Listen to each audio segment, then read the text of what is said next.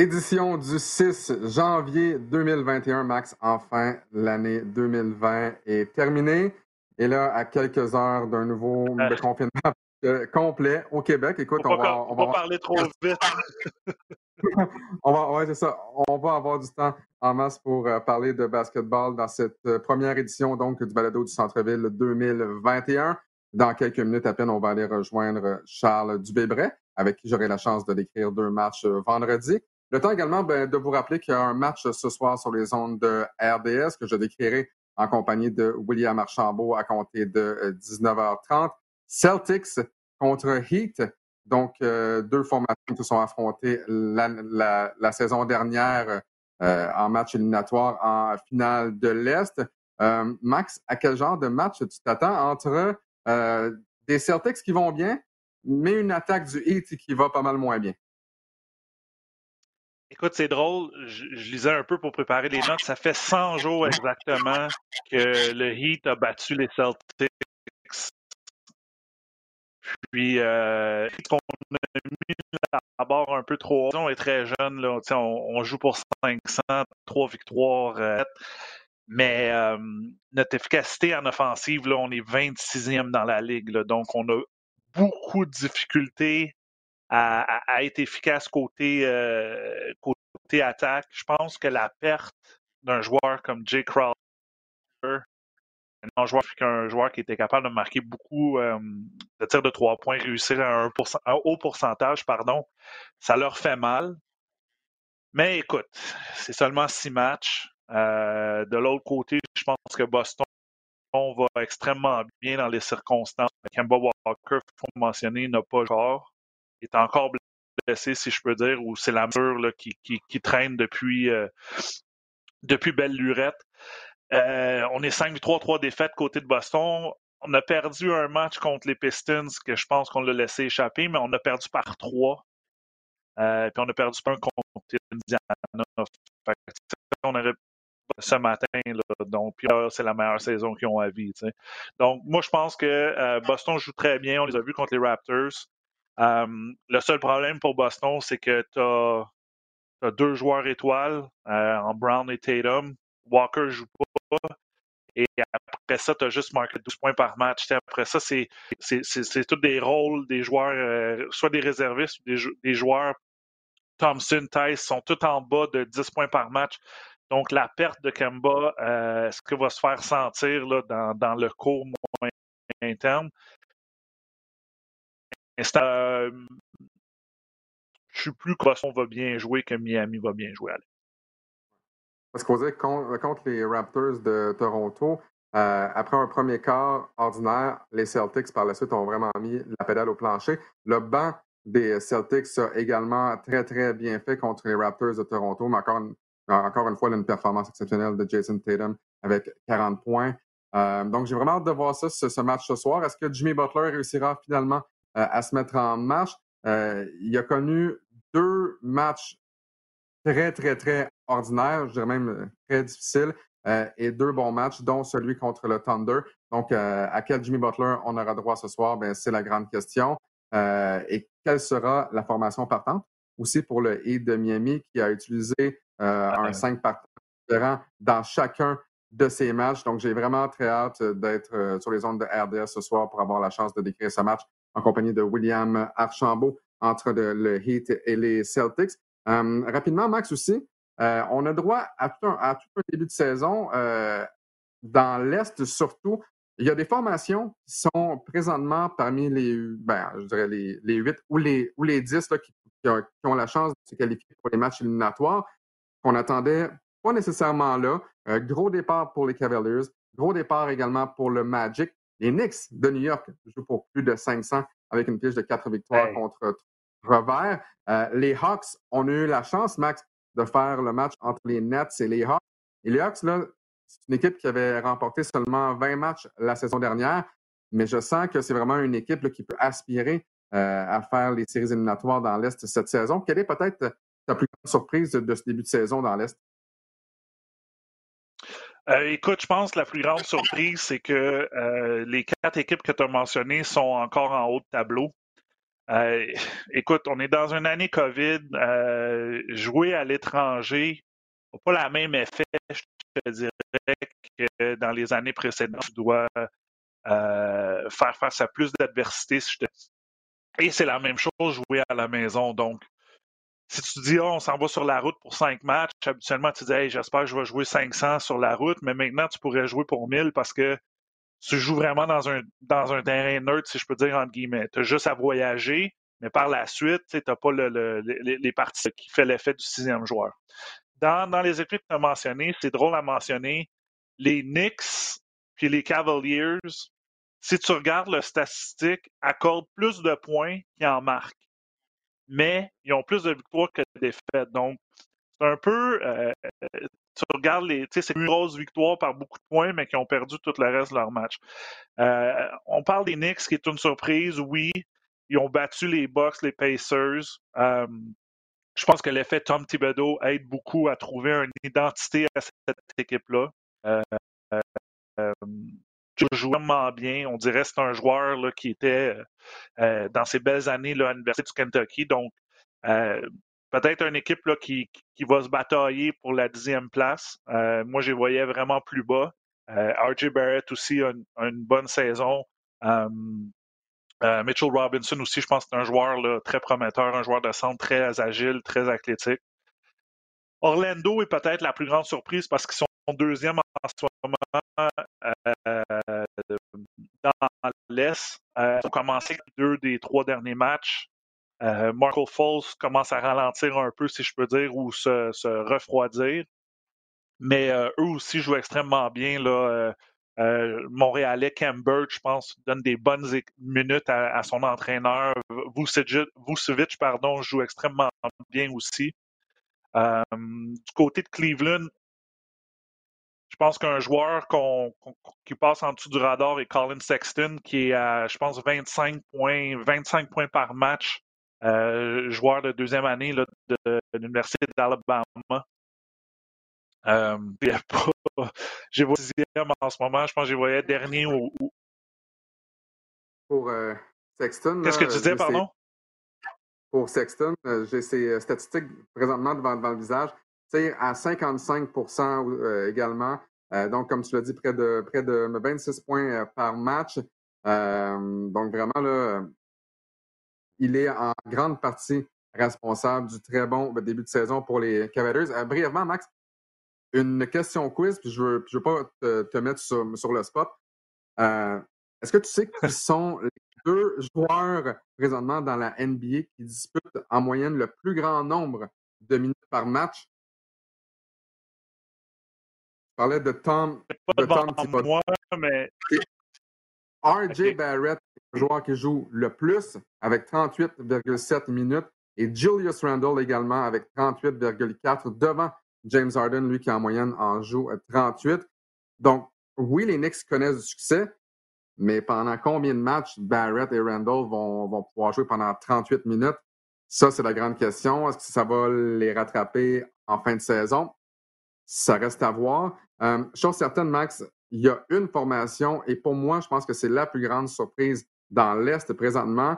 Et on accueille justement Charles Dubébret pour en parler.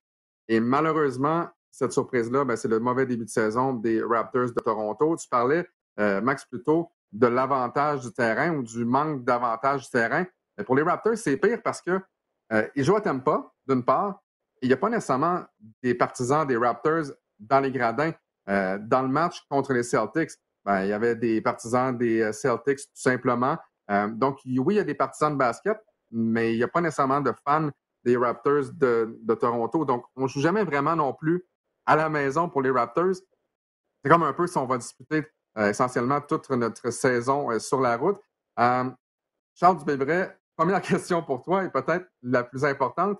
Est-ce que c'est le temps de paniquer si on est partisan des Raptors de Toronto? Parce que vous avez juste à aller là, sur Twitter, sur Facebook, après un match des Raptors. Ce fut le cas également à la suite de la défaite contre les Celtics. Là. Je peux vous dire que la grande majorité des partisans sur les médias sociaux sont en mode panique. Est-ce qu'ils ont raison de s'inquiéter, Charles? Paniquer, c'est un très fort mot. Euh, inquiet, Ça, oui, il y a raison de l'être. il y a plein d'éléments qui font en sorte que ce n'est pas une, saison facile pour les Raptors. déjà, comme vous le mentionniez, pas d'avantage de terrain cette, année. sur les 100 saison NBA, il y a seulement 47 matchs qui ont été gagnés par l'île, ce qui est du jamais s'explique par le manque de foule. Donc, euh, les Raptors qui vont essentiellement jouer 72 matchs euh, derrière dans un contexte pas nécessairement euh, jamais profité de, d'être complexe. beaucoup de sources d'inquiétude, je pense, à Toronto. Que ce soit la défense en ce moment qui n'est pas tout à fait au niveau besoin. Je veux dire, il y a quand même eu des joueurs qui ont eu des performances exceptionnelles contre les Raptors, que ce soit Jason Tatum avec ça dans le dernier match, que ce soit Ingram, que ce soit DeMar DeRozan quand ils ont joué avec Antonio. Donc, c'est compliqué euh, pour les Raptors d'arrêter certains joueurs vedettes. Alors, ça, il va quand même assez sur euh, le rebond défensif d'être un peu le corps arrière de la défense sur la dernière. Donc, euh, je leur manque aussi. Euh, je pense pratique, je dirais, de Pascal Siakam et de plein d'autres joueurs de s'attaquer à Pascal.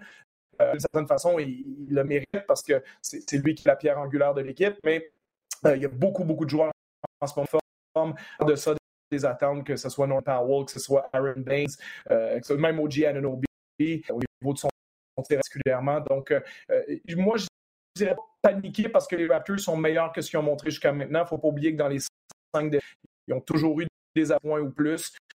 Donc, l'élément qui te démontre qu'ils ont quand même par moment n'arrive pas à avoir la même vision, le même esprit, euh, en bon français, le même par le, euh, pour finir ces équipes-là et gagner les matchs. Donc, euh, je suis pas en mode panique, mais je pense qu'il y a une question à se poser du côté des Raptors.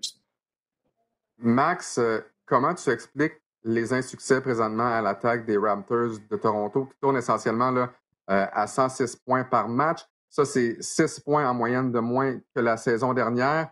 Euh, donc, les Raptors de Toronto, là, euh, pratiquement au bas du classement en ce qui a trait au nombre de points par match cette saison dans la NBA. Euh, ils sont présentement au 25e rang sur 30 formations. Est-ce que ça, s'explique seulement par les insuccès de Siakam ou un joueur peut-être comme Serge Ibaka, comme ben, en fait l'absence de Serge Ibaka commence à nous faire mal? Ben, c'est sûr que la présence de Serge Ibaka, puis j'irais peut-être aussi loin à dire une présence défensive de Marc Gasol aiderait les Raptors. Moi, je pense que leur problème, c'est qu'ils euh, ne sont pas capables d'enligner euh, quatre quarts consécutifs. Euh, la plupart des matchs qu'on a vus, que j'ai vus, les Raptors ont une avance, ils perdent l'avance au quatrième quart ou ils jouent bien pendant deux quarts, le troisième quart est atroce, puis là, ils essaient de faire du basketball de rattrapage. Je pense que c'est plus un point de vue de constance et d'avoir la même efficacité. Euh, puis, de, retourner, tu sais, euh, de retourner au plancher. Euh, je pense que les Raptors, des fois, essayent souvent de battre les adversaires avec le 3 points. Je sais que c'est la nouvelle, je veux dire, entre guillemets, dans la NBA, mais c'est un bon vieux match de mettre ta tête à terre, puis de driver au panier, puis d'aller te faire fauter, puis commettre des fautes sur l'adversaire, puis de revenir dans le match en arrêtant le cadran, puis euh, réussir des titres dans lancer franc. Peut-être que ça fonctionne. Je sais que c'est pas vraiment l'identité qu'on a. Euh, les points en transition aussi, c'est quelque chose que les équipes se sont ajustées contre les équipes de Nick Nurse. On sait que les Raptors sont excellents en transition, mais que, euh, je veux dire, dans les derniers mois, puis on a vu un peu dans la bulle, les équipes adverses, surtout par exemple Boston, euh, ont trouvé peut-être une faille contre cette transition-là. Mais je pense que même, comme Charles le mentionnait, c'est un problème de constance. Si je peux ajouter quelque chose. Euh, vas-y, vas-y. Ouais, là-dessus, je, comprends le point de Max. Euh, euh, la difficulté, je pense, c'est que c'est beau dire on va se mettre la tête à terre puis on va aller chercher des lancers francs. Mais la question, c'est quand? Parce que, je veux dire, tes, deux de tes pierres angulaires, c'est des gars de six pieds. c'est pas comme si les gens avaient besoin sur Fred Van quand il va au panier euh, il y a une limite à ce qu'ils peuvent faire là-dessus. Celui qu'il faut qu'il fasse Siakam, qui dans ses dans le dernier match, c'était presque autant que ses quatre premiers matchs combinés. Euh, les Raptors prennent 50, je pense que c'est 51% de la ligue de trois au début de l'année. Mais c'est pas parce qu'ils veulent autant que ça, à mon avis. C'est plus parce qu'ils ne sont pas capables de trouver autre chose. Siakam a tellement de difficultés à se rendre au panier. Euh, c'est un genre de joueur que, mine de rien, les défenseurs sont capables de rester devant lui aussi. Donc, euh, c'est ça la vraie question. C'est donner ces francs-là, qui va chercher des points faciles? En général, ça n'arrive pas à le faire. Puis, euh, ça va se terminer en tir de trois points de toute évidence. Puis je pense que Nick Nurse serait le premier à vouloir en prendre un peu moins et avoir un peu plus de lancers francs. Mais comment on va réussir à le faire, c'est ça la question. Puis même, chose sur la constance. Comment tu es constant? Parce que c'est facile de dire ça et de dire on va. Faut être plus constant. Comment? Pourquoi on l'est? C'est pas parce que les Raptors, à un moment donné, disent bon, bon, oui, il y a un manque de, de, à certains endroits, puis ils finissent par mettre le doigt dessus. Puis les Raptors ont leur temps fait il faut trouver des solutions rapidement à Toronto. Mais justement, tu parles de constance, à quel point, et j'aime pas ça faire ça, mais à quel point, encore une fois, ça revient sur les épaules de Siakam. J'ai aimé quelques séquences que j'ai vues contre les Celtics de Boston. Euh, il a été plus agile, plus rapide également pour se rendre jusqu'à l'anneau. Mais souvent, on met quelqu'un tout près de la clé. malheureusement, pour Siakam euh, côté des, Celtics de Boston. Dans ce cas-là, c'était Tristan Thompson. Et lorsque Tristan Thompson se mettait devant Siakam, ben Siakam n'avait d'autre choix que de remettre le ballon à l'extérieur parce qu'à un contre un, et fouillez-moi pourquoi, Pascal Siakam n'est plus nécessairement le même joueur. Un, est-ce qu'on met trop de pression sur Pascal Siakam? Euh, et deux, techniquement peut-être, Charles, qu'est-ce que tu vois, qu'est-ce que tu ne vois pas de Siakam que tu voyais avant? Euh, je pense que Pascal se laisse influencer par les coups trop, à mon avis. Euh, je pense que c'est un joueur qui a avantage à jouer sur le catch. C'est le ballon et jouer tout de suite dans la, première seconde où il l'a attrapé plutôt que de d'arrêter, d'analyser la défense, de jouer un peu à la Kawhi Leonard d'une certaine façon. Euh, quand il était au numéro 2, voire numéro 3 des Raptors, il jouait sur le catch parce que la balle de Kawhi, de Kyle Lowry sur le premier côté. Puis la balle lui arrivait sur le deuxième côté. Euh, les défenseurs sont en réaction, changent de côté défensif. Donc, quand il va prendre à contre-pied, utiliser sa longueur, sa vitesse. Quand il laisse la défense aller devant lui, on sent qu'il n'y a pas tout à fait euh, ce qu'il faut pour euh, trouver la solution à chaque fois. Puis sa prise de décision n'est pas nécessairement très bonne en ce moment. Je pense qu'il peut faire un meilleur travail là-dessus. Euh, lui-même l'admettrait, mais il reste que quand tu te rends au panier en général, il y, a, deux ou trois raisons pourquoi tu le fais. C'est soit parce que tu es trop rapide, donc tu es passé à côté de ton défenseur, soit tu n'es pas nécessairement trop rapide, mais tu es trop fort physiquement, donc tu as réussi à créer l'espace avec la force, particulièrement ton haut de corps. Kawhi Leonard est un bon exemple de ça, de joueur qui, a une certaine vitesse, mais qui en général va faire différence avec son coup d'épaule à la fin. Euh, ou alors, tu es tellement de l'extérieur les joueurs doivent jouer tellement que tu, prends un avantage grâce à ça. Euh, la réalité, c'est que parce que il a l'air pas tout à fait assez, fort, fait assez à droite de l'extérieur. Les défenseurs sont capables de rester devant lui, euh, de le forcer à prendre des lancers difficiles. Puis, comme tu le mentionnais, pour peu, qu'ils soient un peu préparés derrière, ils voient ça, ils se contentent souvent. C'est assez difficile de la remettre à quelqu'un d'autre, mais il reste de faire des passes, faire des passes, faire des passes le mètre de tir diminue, puis on, termine souvent avec un tir à trois points un peu complexe de, de OG Ananobi ou de Norman Powell, puis l'autre équipe ben, va vivre avec ça. Des lancers Pascal qui aurait une énorme. Donc, euh, techniquement et tactiquement, c'est là que euh, Pascal doit retrouver un peu plus de vitesse, un peu plus de force, plus d'équilibre, puis une meilleure lecture pensée.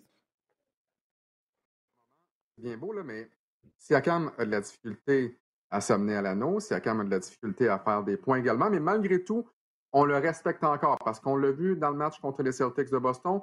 Lorsqu'on double Siakam, et on le fait euh, quand même souvent, euh, je me souviens d'une séquence entre autres, euh, on, a doublé Siakam, ça a libéré Fred Van Vliet à trois points. Siakam a vu Fred, Fred et puis donc s'amener à un tir de trois points de Fred Van Vliet. Mais le moment où on va commencer à jouer du 1 contre 1 contre Siakam, on ne va pas le doubler, ben, des matchs de Fred Van Vliet, comme ce fut le cas contre les Celtics, où ben, il profite du fait que parfois Siakam euh, soit doublé, ça n'arrivera pas. Donc là, ça va devenir compliqué pour les autres joueurs. Et là, ce sera vraiment à Siakam de euh, trouver ses repères. on parle beaucoup, Charles, de Pascal Siakam avec raison.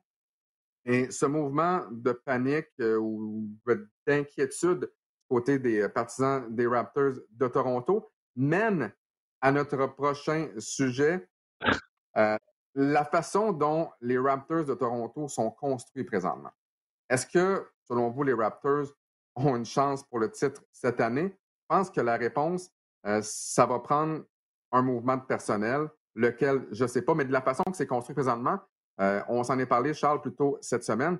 Les Raptors, c'est une bonne petite équipe. Ils vont être dans les séries. Mais si on veut vraiment accéder au prochain niveau, si on va avoir des chances de se rendre jusqu'au championnat, euh, qu'est-ce qu'on doit faire du côté des Raptors? Est-ce que tu peux peut-être nous dresser un portrait de la façon dont cette formation-là est bâtie à court terme et à moyen terme également au niveau de la masse salariale, au niveau des contrats? Et qu'est-ce qu'on peut faire du côté de Masai Ujiri? Oui, ben dans un premier temps, Raptors, depuis, euh, quand on a construit l'équipe 2013 euh, approximativement, 2012-2013, quand Masai est arrivé, euh, puis qu'on a formé le trio euh, Kyle Lowry, DeMar DeRozan, Jonas Valanciunas, qui est une équipe qui gagnait 50, 52, qui a monté même jusqu'à 59 victoires, euh, mais qu'on savait très bien tout ce temps-là, c'était une équipe qui avait gagné le championnat.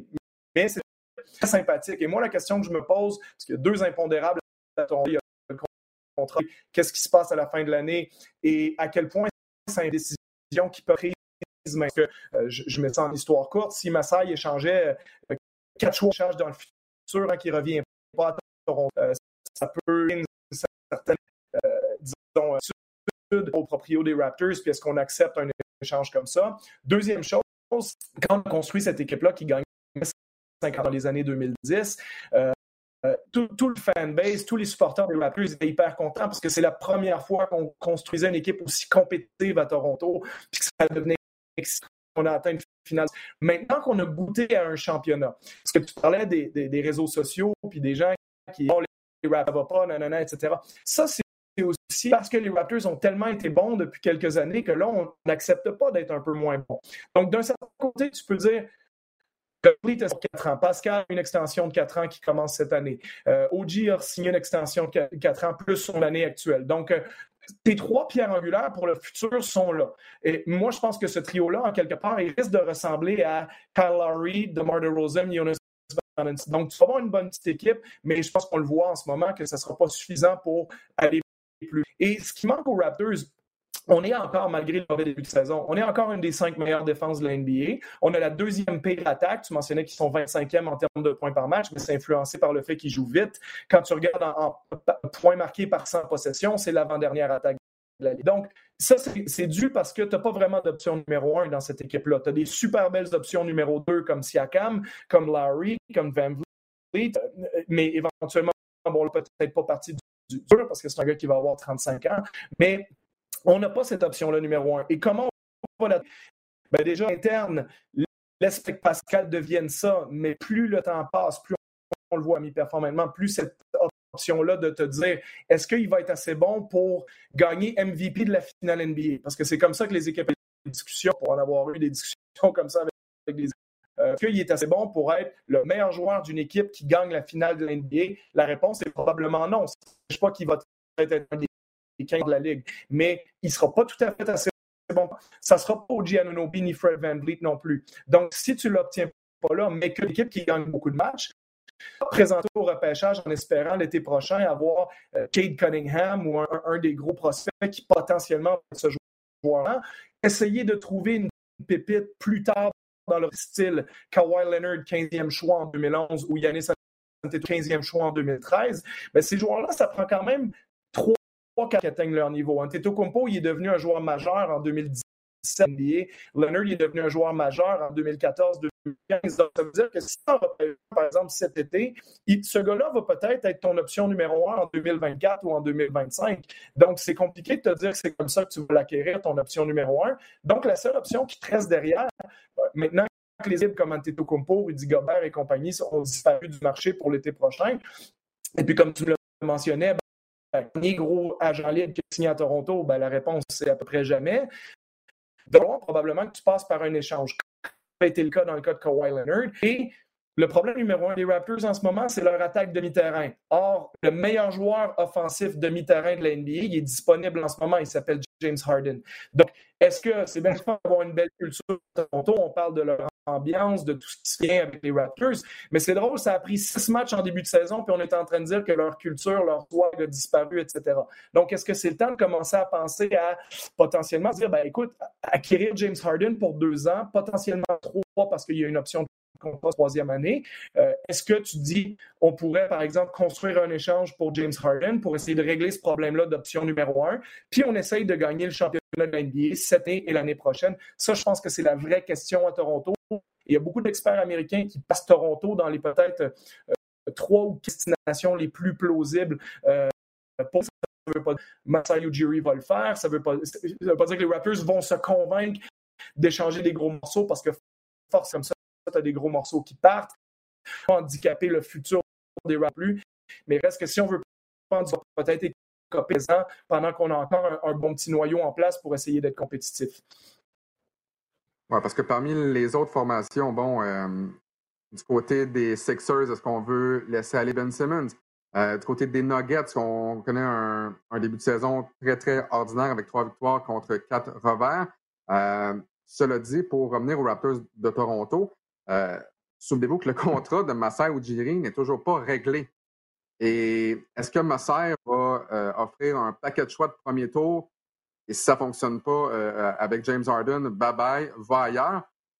J'ai l'impression que ça va peut-être prendre un, dénouement avec le contrat de Masai Ujiri pour peut-être pouvoir aller chercher un gars comme James Harden, à moins que, comme je le dis, Masai fasse cette transaction-là, et si ça ne marche pas, ben, quitte pour aller ailleurs. Euh, Max, j'aimerais t'entendre. Si, ça coûtait, par exemple, euh, Siakam, Powell, Flynn euh, et un ou deux choix de première ronde, est-ce que ça vaut la peine pour toi? Est-ce que tu penses, même avec James Harden, si tu as un noyau qui est formé de Van Vliet, Larry, Anunobi et James Harden, et vous pouvez mettre Baines ou whatever au centre, ou même Chris Boucher, est-ce que malgré tout ça, est-ce que James Harden fait des Raptors de Toronto ou ferait des Raptors de Toronto euh, des aspirants au titre de l'NBA? Si on donne Siakam, entre autres. Écoute, c'est simple. Moi, je toucherais pas à James Harden avec un bâton de hockey de six pieds. C'est pas un joueur que tu dois amener dans ton équipe. Écoute, Charles, tu es un entraîneur, tu as un James Harden qui pense qu'il est plus gros que la planète en ce moment comment que ce joueur-là va amener dans une culture, si on peut dire, à Toronto, puis ils vont les faire gagner? Moi, personnellement, je ne toucherai pas à James Harden. Euh, il m'inspire pas confiance. Je sais que c'est un excellent joueur de basket, mais son ego est plus gros que, que son équipe en ce moment. Puis c'est pour ça que moi, je ne jouerais pas avec un joueur comme lui. Je le ben, moi, moi, si je peux répondre à ça, euh, il y, a certains, oui, problèmes par rapport. C'est dans le sens que faire du Harden bashing en ce moment, je pense que c'est assez facile puis c'est assez évident vu, son de, je veux dire, pour des, des, des, des pas trop recommandables de, de récents, n'inspire pas confiance. Euh, je comprends ça d'une certaine façon. Après, je vais comparer ça à une équipe comme Brooklyn, par exemple, il y a quelques années, euh, parce que c'est une équipe qu'on applaudissait beaucoup pour leur culture, pour le, travail l'ambiance qu'il avait créé autour de l'équipe. Ça, ça te faisait une équipe qui gagnait quoi, 43, 44 matchs au mieux, puis qui va perdre en première ronde des séries. Euh, puis la seconde euh, intégré Kyrie et Kevin Durant, bon, Durant un peu moins, mais Irving, c'était un des gros points d'interrogation de la Ligue au niveau euh, de, son attitude puis de ce qu'elle a amené comme, culture à ton équipe. Donc, je veux dire, je suis posé la question trois fois avant de dire, ben, c'est bien, eh ben, sympathique culture pour ces séries avec des travailleurs, mais à un moment donné, si ce que tu veux, c'est gagner des championnats, je veux dire, il y a une recette 50 qui fonctionne dans l'NBA, c'est d'avoir un des six ou sept meilleurs joueurs de la ligue. Puis ça, tu l'as clairement pas à Toronto aujourd'hui. Donc, j'ai envie dire, pas vouloir toucher Harden avec un bâton, je comprends ce que tu veux dire, mais en même temps, pas vouloir toucher Harden avec un bâton, c'est peut-être ce qui va t'assurer de gagner 48, 49, 51 matchs pour les quatre prochaines années, puis te faire éliminer en première ou en deuxième ronde à chaque fois, euh, jusqu'à temps qu'à un moment donné, on se dise, ben écoute, on l'a pas notre joueur de premier plan, puis au jour d'aujourd'hui, ben, Kevin Durant est sous contrat James est sous contrat à long terme. Euh, Anthony Davis est sous contrat à long terme. Antetokounmpo est sous contrat à long terme. Paul George, Jason Tatum, nomme-les. Ils sont cas Doncic. Donc, ça veut dire que si tu ne prends pas la chance d'aller chercher Harden, je te dis pas que je le ferais à 200% l'échange pour James Harden, mais j'y réfléchirais sérieusement parce que tu vas peut-être être coincé dans ton équipe bien sympathique. Puis le dénouement de l'équipe sympathique des années 2010 à Toronto, il est le fun on a gagné un championnat. Mais on a gagné un championnat pourquoi? Parce que Kawhi Leonard, un jour, a décidé qu'il voulait partir de San Antonio, puis on est allé en ligne, puis on est allé là, puis on a gagné. Il n'y a pas de garantie qu'en 2025, on va être capable de faire la même chose pour dire, ben, OK, là, on commence à être, entre guillemets, on en a, vu assez de, de, de Siakam puis on est capable d'aller chercher un joueur prometteur qui vient pour nous puis qui nous gagne un championnat. Donc, il y en a un qui est disponible. Je pense qu'il faut vraiment que aies des longues réunions, puis parce que la culture, c'est une chose, mais j'ai envie de te dire, peut-être que la meilleure chose pour les Raptors, c'est de convaincre Harden d'aller faire l'échange pour Harden, de le convaincre de, prendre son option sur la troisième année. Tu l'as pour trois ans, ton espace dans l'été prochain, tu puis tu y vas avec ton 5 majeur, Van Vliet, Ananobi et euh, Baines Boucher pour l'instant, pour l'exception des prochaines années, tu d'aller chercher un joueur intérieur qui va complémenter ce groupe. Je, je comprends, Max, mais est-ce que c'est un championnat? Je suis hors de, toi, mais je suis plus forte que l'équipe actuelle qu'on voit sur le terrain. Parce que le problème aussi, c'est les Raptors de Toronto, en fait, le marché de Toronto, euh, bon, c'est une grande ville, c'est un grand marché, mais dans la NBA, la seule différence entre un petit marché et les Raptors de Toronto, c'est que les Raptors sont capables de garder leurs joueurs autonomes. Parce que comme on s'en est parlé plus tôt cette semaine, Charles, et tu en as glissé un mot euh, il, y a, quelques minutes, Raptors de Toronto, là, j'ai l'impression que depuis le championnat, j'aime pas faire ça, un lien avec le hockey, là, mais ce que j'entends, là, on l'entend avec les Maple Leafs de Toronto depuis combien d'années? Chaque fois qu'il y a un gros joueur disponible, ah, il va signer à Toronto, il va signer à Toronto. Mais les Raptors, là, c'est rendu exactement ça. Puis c'est drôle, hein? Il n'y a, personne, il a personne qui signe à Toronto. Donc, j'ai l'impression que la seule façon d'amener un joueur d'impact à Toronto, c'est avec une transaction où tu le repêches. Mais comme tu l'as dit, Charles, tu repêches tellement loin que les chances d'avoir un joueur d'impact, un vrai, un véritable joueur numéro un, ça va être difficile, surtout quand tu termines tout le temps dans le top 10 de la Ligue. Euh, donc, effectivement, je pense que je pencherais peut-être plus vers la transaction pour amener James Harden. En même temps, ça dépend ce qu'on veut. Est-ce qu'on veut y aller all-in pendant deux ans ou trois ans ou avoir, comme tu dis, une bonne petite équipe pendant cinq, six, sept ans? Est-ce que MLSI préfère avoir une formation qui remplit les gradins peut-être pendant euh, six ans, une bonne formation à 50 victoires, 32 revers? On y va all-in, puis on veut y aller vraiment pour un deuxième championnat? Max?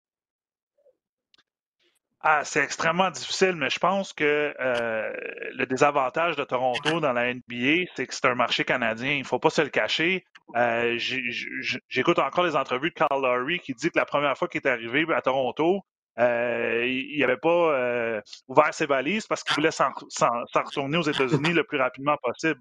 C'est comme, on dirait que c'est encore l'impression que certains joueurs me donnent de dire Ah, je veux pas aller au Canada, c'est un autre pays, il fait froid il habite dans un igloo, tous ces clichés-là, malheureusement. Ce qui amène à peut-être le désavantage, mais Toronto, si tu regardes, c'est un des plus gros marchés en termes de population.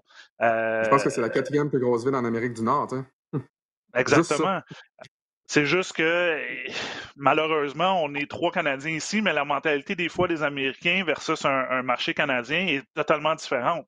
Ce qui est, la, plupart du temps, c'est que ah, j'avais cette de Toronto, mais finalement, euh, la ville, euh, tout ce qui est là, les partisans, tout ça. Mais c'est vraiment difficile. si je reviens au sûr que James Harden, euh, si tu regardes les propriétaires, ça fait vendre des billets. Et c'est un joueur spectaculaire. Mais toutes les à côté, puis tout ce que tu pourrais liquider pour lui, c'est un choix extrêmement difficile. Moi, personnellement, en, en état de basket, quand je vois un joueur qui est comme ça, qui pense qu'il est plus gros que l'équipe, c'est sûr que pour point de vue chimie, c'est très difficile d'avoir un bon esprit d'équipe, une bonne chimie. Puis malheureusement, James Harden m'a pas prouvé jusqu'à présent qu'il est capable d'amener son équipe jusqu'au dernier niveau. C'est ça qui est un peu difficile dans, dans comprendre exactement les points de charge pour une petite équipe, d'avoir un boost offensif. Mais si tu es en train de geler, euh, toucher ton esprit d'équipe, euh, c'est extrêmement difficile. Puis, tu sais, l'adversité, je reviens encore, James Harden, si ça va bien, tout le monde est souriant, il score des points, l'équipe gagne, c'est parfait. Mais aussitôt que tu commences à avoir une série de défaites, puis que lui, il va commencer à penser à lui au lieu de penser à l'équipe, c'est là que ça, va être au déprimant de ton équipe, ça va être extrêmement difficile? Ben, moi, je, vais complémenter là-dessus, par contre. L'esprit d'équipe, ces termes-là qu'on mentionne dans le sport, ça, me fait toujours rire, parce que oui, c'est important d'avoir un bon esprit d'équipe, mais c'est des discussions, par exemple, quand on parle des Canadiens de Montréal, ça, ça, fait 20 ans qu'on n'est pas compétitif, puis tout ce qui est l'esprit d'équipe, l'esprit d'équipe, il n'y a, a, personne qui mentionne ce qui gagne les championnats, ce n'est pas l'esprit d'équipe, c'est le talent dans un premier temps.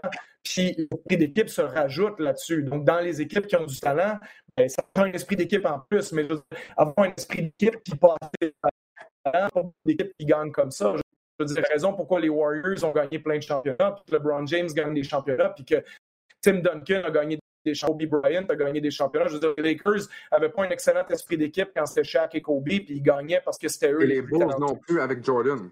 On va s'entendre? Ah, pour moi, pour moi c'est quelque chose qui est surestimé. Puis, puis l'esprit d'équipe, on, on, applaudissait, comme je disais, les Raptors pour leur esprit d'équipe. Drôle, aujourd'hui, ça a pris six matchs, puis on ne parle plus beaucoup d'esprit d'équipe quand on parle des Raptors. Donc, euh, ça, part vite, ces choses-là, ça vient avec les victoires. C'est une vraie question, d'ailleurs, dans les états majeurs NBA. Est-ce que c'est gagner t'amène un esprit d'équipe ou c'est l'esprit d'équipe qui t'amène des victoires? C'est la poule ou c'est l'œuf? Fait que moi, ce que je veux dire, c'est que déjà, là où je vais mettre un on dit qu'il n'est pas capable d'amener l'équipe jusqu'au bout. Je veux dire, si Chris Paul, c'était pas les aux gens ça serait probablement différent. Je pense qu'en 2018, il aurait gagné si ce n'était pas le. Pour, pour, pour l'ensemble de cette saison-là, tu regardes un nombre euh, énorme de variables. Les Rockets, c'était la meilleure équipe de l'NBA. Malheureusement pour lui, quand il mène 3-2 contre les Warriors, euh, Chris P. 16 ans à la fin, est-ce que Harden a ses défauts? Bien dans les mais j'ai envie de dire, est-ce que comme Toronto, ça serait pas parfait pour James Harden C'est parce que défensif, à côté de lui, tu aurais Van Vliet qui est un excellent défenseur, un excellent défenseur, OG Ananobi est un excellent défenseur, puis un protecteur de, panier comme Chris Boucher. Est-ce que c'est pas ça le genre d'entourage parfait avec un coach très, très solide, un des meilleurs de la Ligue, si ce n'est le meilleur, euh, un environnement d'équipe hyper positif, un président d'équipe qui est à peu près le plus respecté dans la NBA, donc, j'ai envie de dire, est-ce que c'est pas dans un environnement comme ça que James Harden serait à son meilleur? Donc, encore une fois, je fais pas j'essaie de, me faire l'avocat du temps puis de dire en ce moment, tout le monde bâche James Harden, c'est futile. Mais on peut aussi dire James Harden, là, il a fait le, tour des bords de l'Amérique, il s'est pas bien entraîné, il est revenu jouer sa première, il a fait 44 points, 17 passes décisives. Moi, je le trouve qui est capable de points, 17 passes décisives dans un match, puis d'avoir cet impact-là sur l'équipe. Harden, c'est top 3 au MVP à chaque 2014.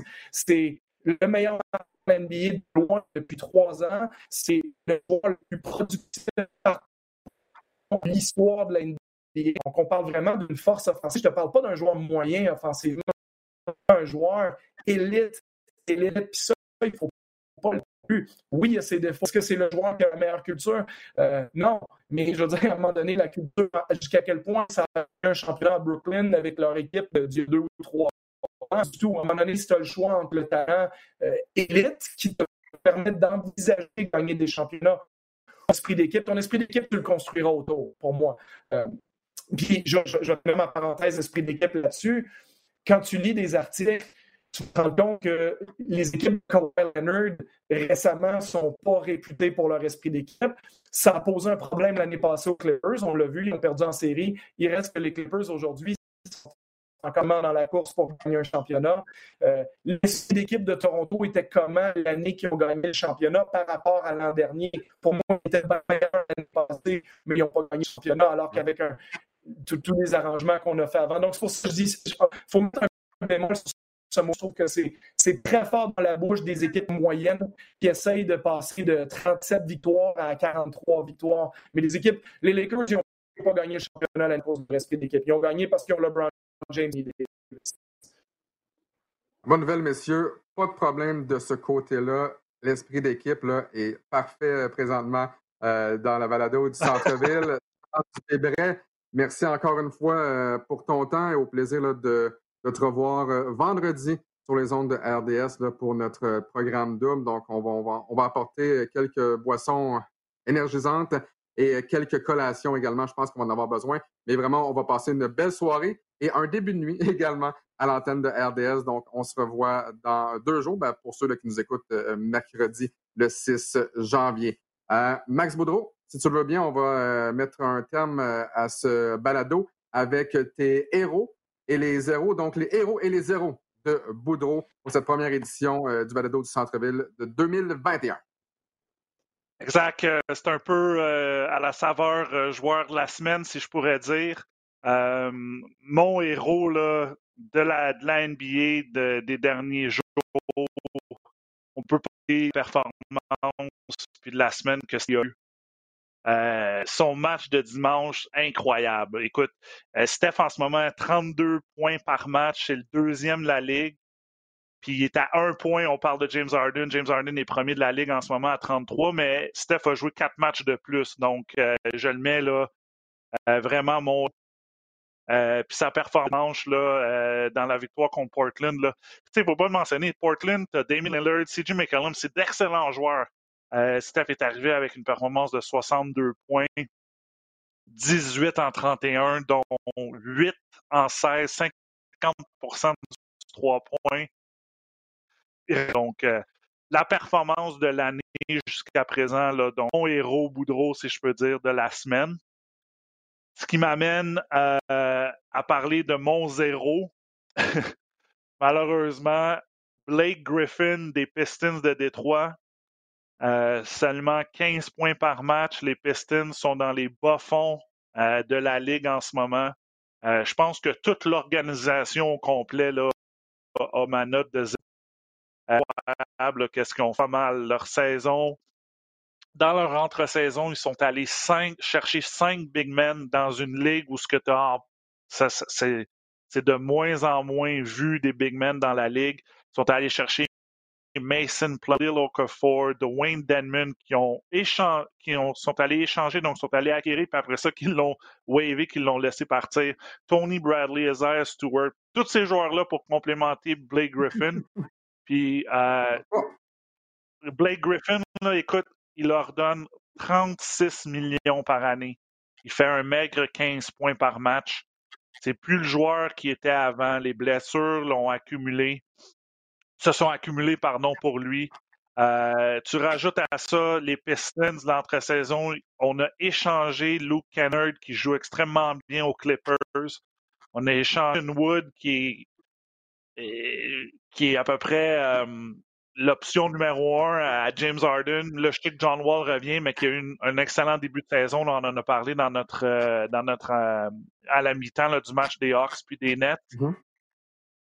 Tu as leur joueur recru, Killian Hayes, le joueur franco-américain, qui est, qui est blessé à la, à, la hanche en ce moment. Donc, tout va mal à Détroit. C'est pour ça qu'ils ont ma note de zéro. Le zéro boudreau de ce podcast est à Blake Griffin, à l'organisation des Pistons, au directeur général Troy Weaver, puis euh, j'ai une petite pensée pour l'ancien entraîneur Dwayne Casey qui doit trouver le temps long là, à Détroit en ce moment.